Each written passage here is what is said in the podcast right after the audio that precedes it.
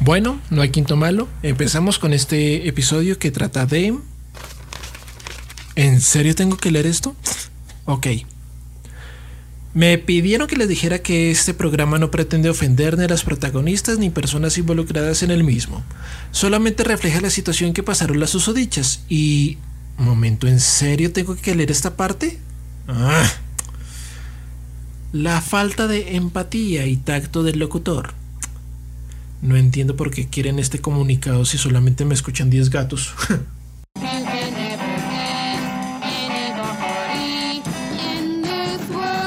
Este es El Pajar, un podcast con mucho contenido.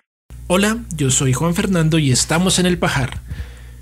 Y hoy hablaremos de padres abusivos, supersticiones, pitonizas, un culebrón telenovelesco. Ah, un momento, por favor.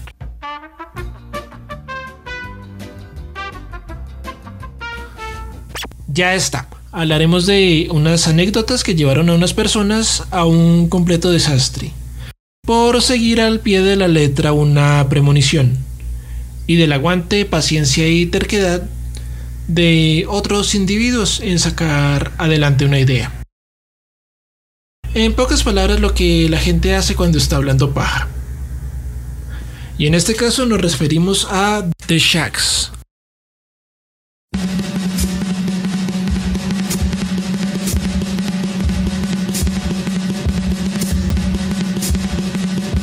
Grupo de chicas que entró a la escena musical gracias a la persistencia y terquedad de su padre y a una interpretación literal de una lectura de mano.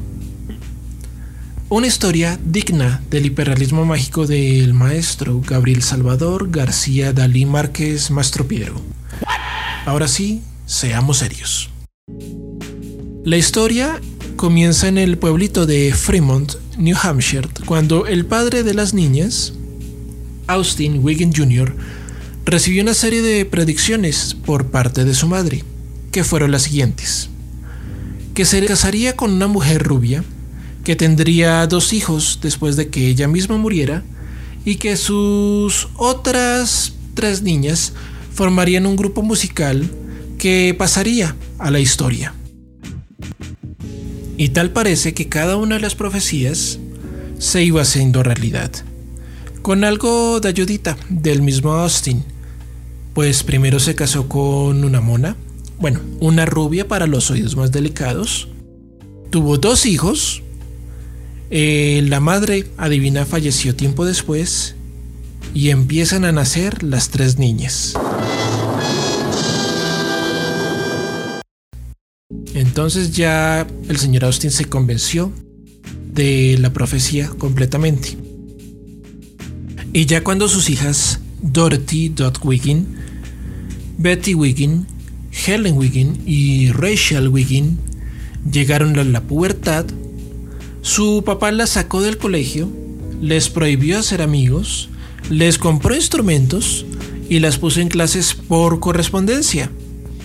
Y después de algunos meses de tutorías, creyó que sus retoñitas estaban listas y las presentó en el salón comunitario del pueblo. Algo así como el salón comunal en los conjuntos de barrios o residencias, pues era un pueblo chiquito.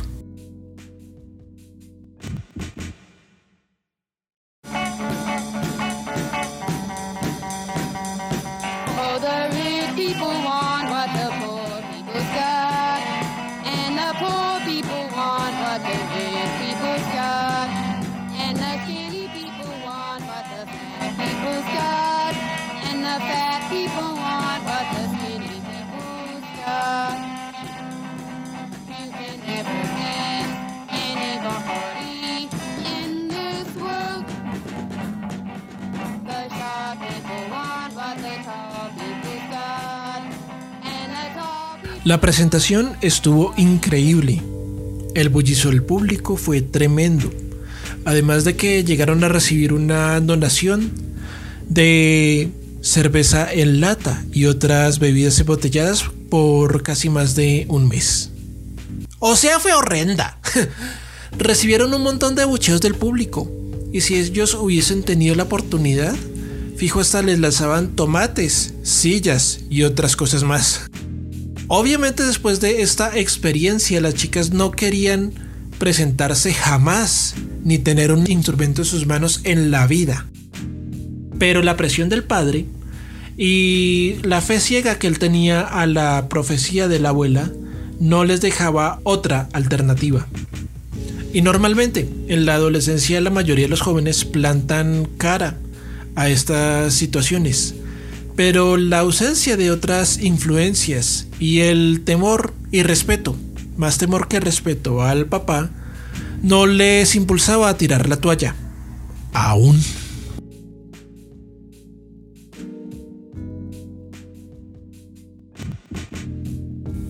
Aún así, las chicas empezaron a ganar fama y mucha más gente empezó a asistir a sus conciertos, por lo que el saloncito con un aforo de 100 asistentes empezaba a llenarse, además que era un pueblo chico. Por otro lado, las niñas también se presentaban a veces en algunos ancianatos cercanos a la población. Por otro lado, The Shacks, a pesar de estar interpretando bajo presión, empezaron a sentir la adrenalina y gusto por el escenario y la libertad que se siente al interpretar un tema musical, el rasgar una guitarra, el golpear unos tarros y el expresarse musicalmente. Y se sentían libres, a pesar de que su padre siempre estaba a la sombra, observando.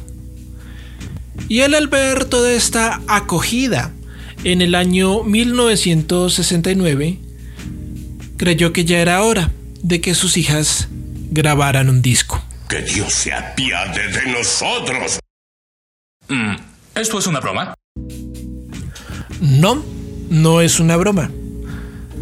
El señor Austin Wiggins se gastó los ahorros de su vida y un poquitico más para contratar una productora y un estudio de grabación llamado Third World Recordings. No, de veras, ¿es una broma? No, de veras, no es una broma. Inclusive, uno de los ingenieros de sonido que estaba en el estudio de grabación pensó eso. Mientras estaban grabando una pista, le dijo con la mejor de las intenciones al señor Wiggins, creo que sus hijas no están listas. Pues en cuestiones de tempo, afinación, armonía y otros factores que se deben tener en cuenta en una composición musical, las chicas estaban mal, muy mal. ¿Y qué fue lo que le dijo el papá? Eh, pues su sonido es muy adelantado a este tiempo y es mejor que mis hijas graben mientras están calientes. Calientes en términos musicales, manada de cochinos. Ya para cochinadas está el de Cameron, libro del que ya hice un resumen apropiado.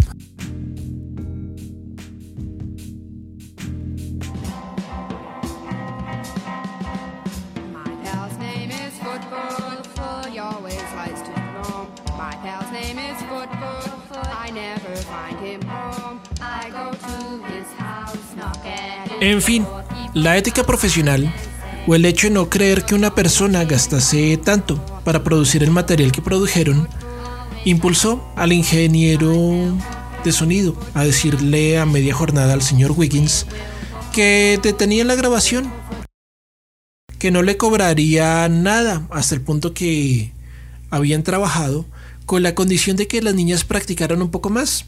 Ah, sí, como si estas cosas pasaran.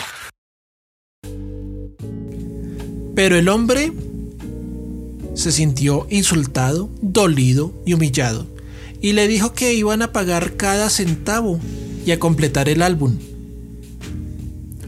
Entonces, ese 9 de marzo, terminaron el álbum Philosophy of the World, con 12 temas musicales. Y aunque el señor Austin había pagado por mil copias, solamente le entregaron 100. Las otras 900 desaparecieron misteriosamente de la bodega. O fijo pueden estar en estos momentos en la misma fosa en donde se enterraron los videojuegos de E.T. el extraterrestre, esperando a que un arqueólogo espacial encuentre estos ejemplares y muestras y trate de descifrar la cultura humana de ese entonces. Mm, Dios nos libre. La verdad es que tanto la firma como la productora desaparecieron de New Hampshire y prácticamente estafaron a la banda. Pero eso no detuvo al señor Austin, que fue de radio a radio, de estación a estación, dejando un demo y el álbum de sus chicas. La mayoría de los locutores y productores radiales le decían que no la aceptaban, al menos los productores más decentes. Otros salían con un montón de palabrotas bastante fuertes inclusive para un podcast. Usted no aprende, ¿verdad? Además que el público y las críticas prácticamente las destrozaron. Sin piedad.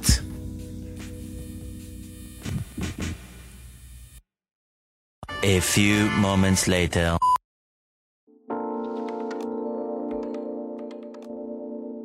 Corría el año 1973. Las presentaciones de la banda ya eran cada vez menores y la presión y control extremo del señor Weeks ya estaba empezando a colmar la paciencia y a reventar el temor de sus hijas. Ellen Weeks, la baterista, en uno de sus conciertos conoció a un muchacho del que se enamoró y se casaron en secreto, por lo que se armó la de Troya, Con escopeta incluida. Y a pesar de esto, afortunadamente, nadie salió herido. Si no contamos el orgullo del señor Weeks al escuchar que su hija decidía estar con su marido en vez de la banda. Al oír esto, no solo corrió a Helen de la banda, sino también de la familia. Pero ella era la baterista. Y los bateristas en una banda de rock o en una banda de música son prácticamente su corazón o su estómago. Mejor dicho, son los que dirigen el tempo para que todo salga bien. En teoría. Así que la aceptaron eh, de nuevo en la banda y en la familia. Todo por la profecía. Y su carrera siguió hasta el año 1975, cuando Austin Weeks sufrió un ataque cardíaco y falleció. Momento en que las chicas, ya libres de la administración de Austin Weeks, disolvieron la banda.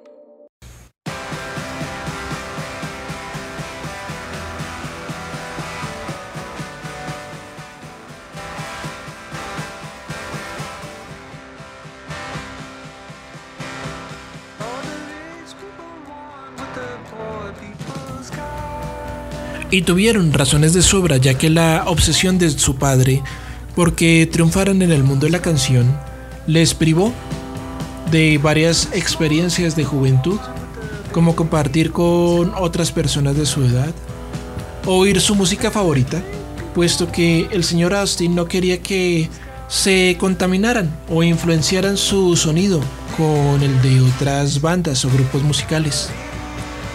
Tampoco les permitía salir entre semana de la casa, cosa que solamente podían hacer los sábados que tenían presentaciones. Así que la presión psicológica y la mano de hierro influenció mucho en el comportamiento de las chicas. Eso sí, ellas declararon tiempo después que su papá nunca les pegó ni les levantó la mano, pero admiten que él era un hombre muy terco y temperamental.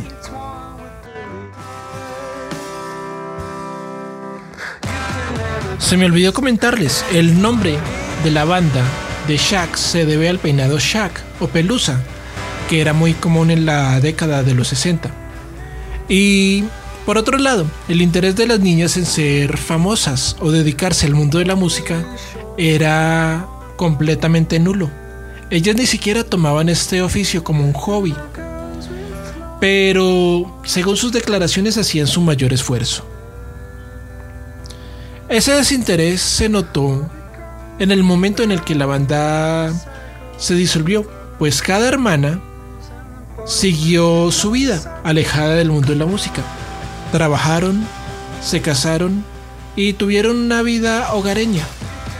Fueron libres de ser las personas que querían llegar a ser.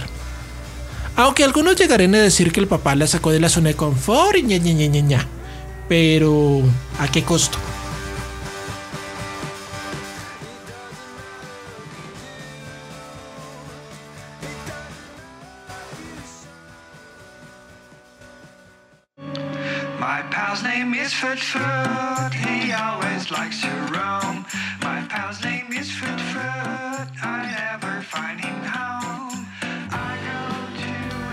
Pero al parecer, la abuelita sí le dio el perro.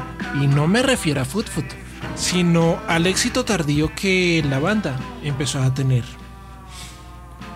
Corría el año 1980 cuando un pianista llamado Terry Adams redescubrió el disco y planeó hacer un relanzamiento con la ayuda de la disquera Red Rooster Records y Rounder Records. Cosa que al final no salió muy bien, teniendo críticas no muy constructivas en varios medios de comunicación. Por ejemplo, en la revista política más musical de todo el mundo, la Rolling Stone. Pero resulta que en 1981, el crítico Lester Banks, conocido por la revista de cultura popular norteamericana Village Voice, dijo que Philosophy of the World era un gran aporte a la música y que si The Shacks decidía regresar, nadie podría decir ya que el rock estaba muerto. A lo que muchos le preguntaron que si era una broma y él dijo que absolutamente no. Y empezaron a seguir teniendo un club de fans bastante amplio y a ser reconocidas por más y más músicos, como Frank Zappa, que declaró en algún momento que The Shacks era mejor que los Beatles.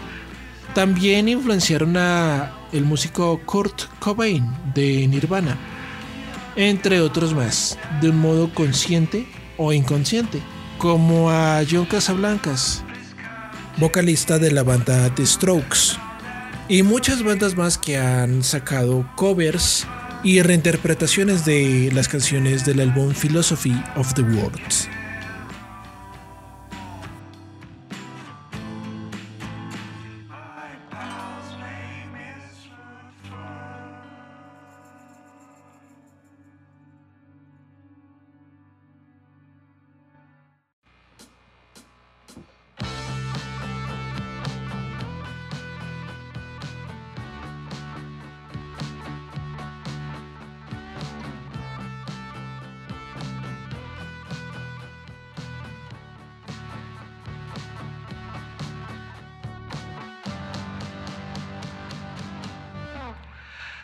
¿Y quién quita? Una película independiente sondancera en el futuro. Igual esta fama tardía motivó a que las chicas, actualmente señoras muy aseñoradas, regresaran a la escena musical y que la hermana, Dot Wiggins, decidiera montar una nueva banda, la Dot Wiggin Band. Pero bueno, hablemos de su álbum Philosophy of the World y hagamos un análisis no musical de algunos temas. Personalmente yo solo pude escuchar tres canciones y la mayoría de ellas dura dos minutos y medio.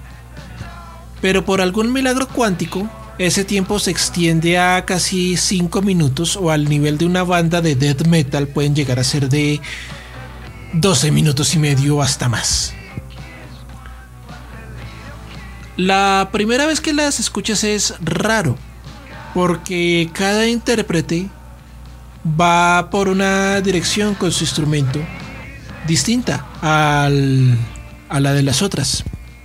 Aunque de alguna forma cuasi milagrosa, llegan al final del tema. Ya cuando la escuches por una segunda vez, sigue siendo lo mismo, pero de algún modo te recuerda las experiencias cuando un chiquito, que todos cuando pequeños llegamos a tener en nuestras manos un, instrumento musical, no precisamente un violín o algo muy complejo, sino cuando golpeamos una pandereta o una lata con un lápiz o con un palo. Ese hecho de jugar y experimentar con los instrumentos y tratar de crear algo a través de la nada. O también para los oyentes latinos y católicos nos recuerda los gozos de la novedad y cómo las familias llegamos a cantar tan afinadamente el Ben Ben Ben. A pesar de que las hermanas Wiggin hayan iniciado esta banda bajo la presión de su padre, también encontraron en la música algo liberador, un medio para salir de esa presión que estaba ejerciendo este señor en sus vidas. Un hombre al que querían, al que amaban obviamente, pero que estaba muy obsesionado con una profecía y una superstición que al final se hizo realidad, pero a un costo muy alto, la felicidad y la libertad de sus hijas, cosa que consiguieron al final, pero no sin pagar algunos platos rotos. Y bueno, este fue el quinto capítulo del pajar, no hay quinto malo. Muchísimas gracias por escucharlo, por seguir el podcast, por acompañarnos hasta este punto. Van a haber muchos capítulos más. Y les cuento que abrimos un Instagram llamado el Rayal Piso Pajar Rayal Piso Pod o también nos pueden encontrar como el Pajar Podcast donde pondremos algunas cosas de capítulos pasados y futuros como trailers, datos extra y sea una herramienta interesante para que podamos interactuar mucho más como comunidad. Por favor, por favor, no sean tóxicos. No tanto. Y bueno, nuevamente, si les gustó el episodio, por favor, compártanlo. Ya que monté el Instagram, espero que me puedan acompañar ahí. Y nos vemos en un nuevo episodio del Pajar.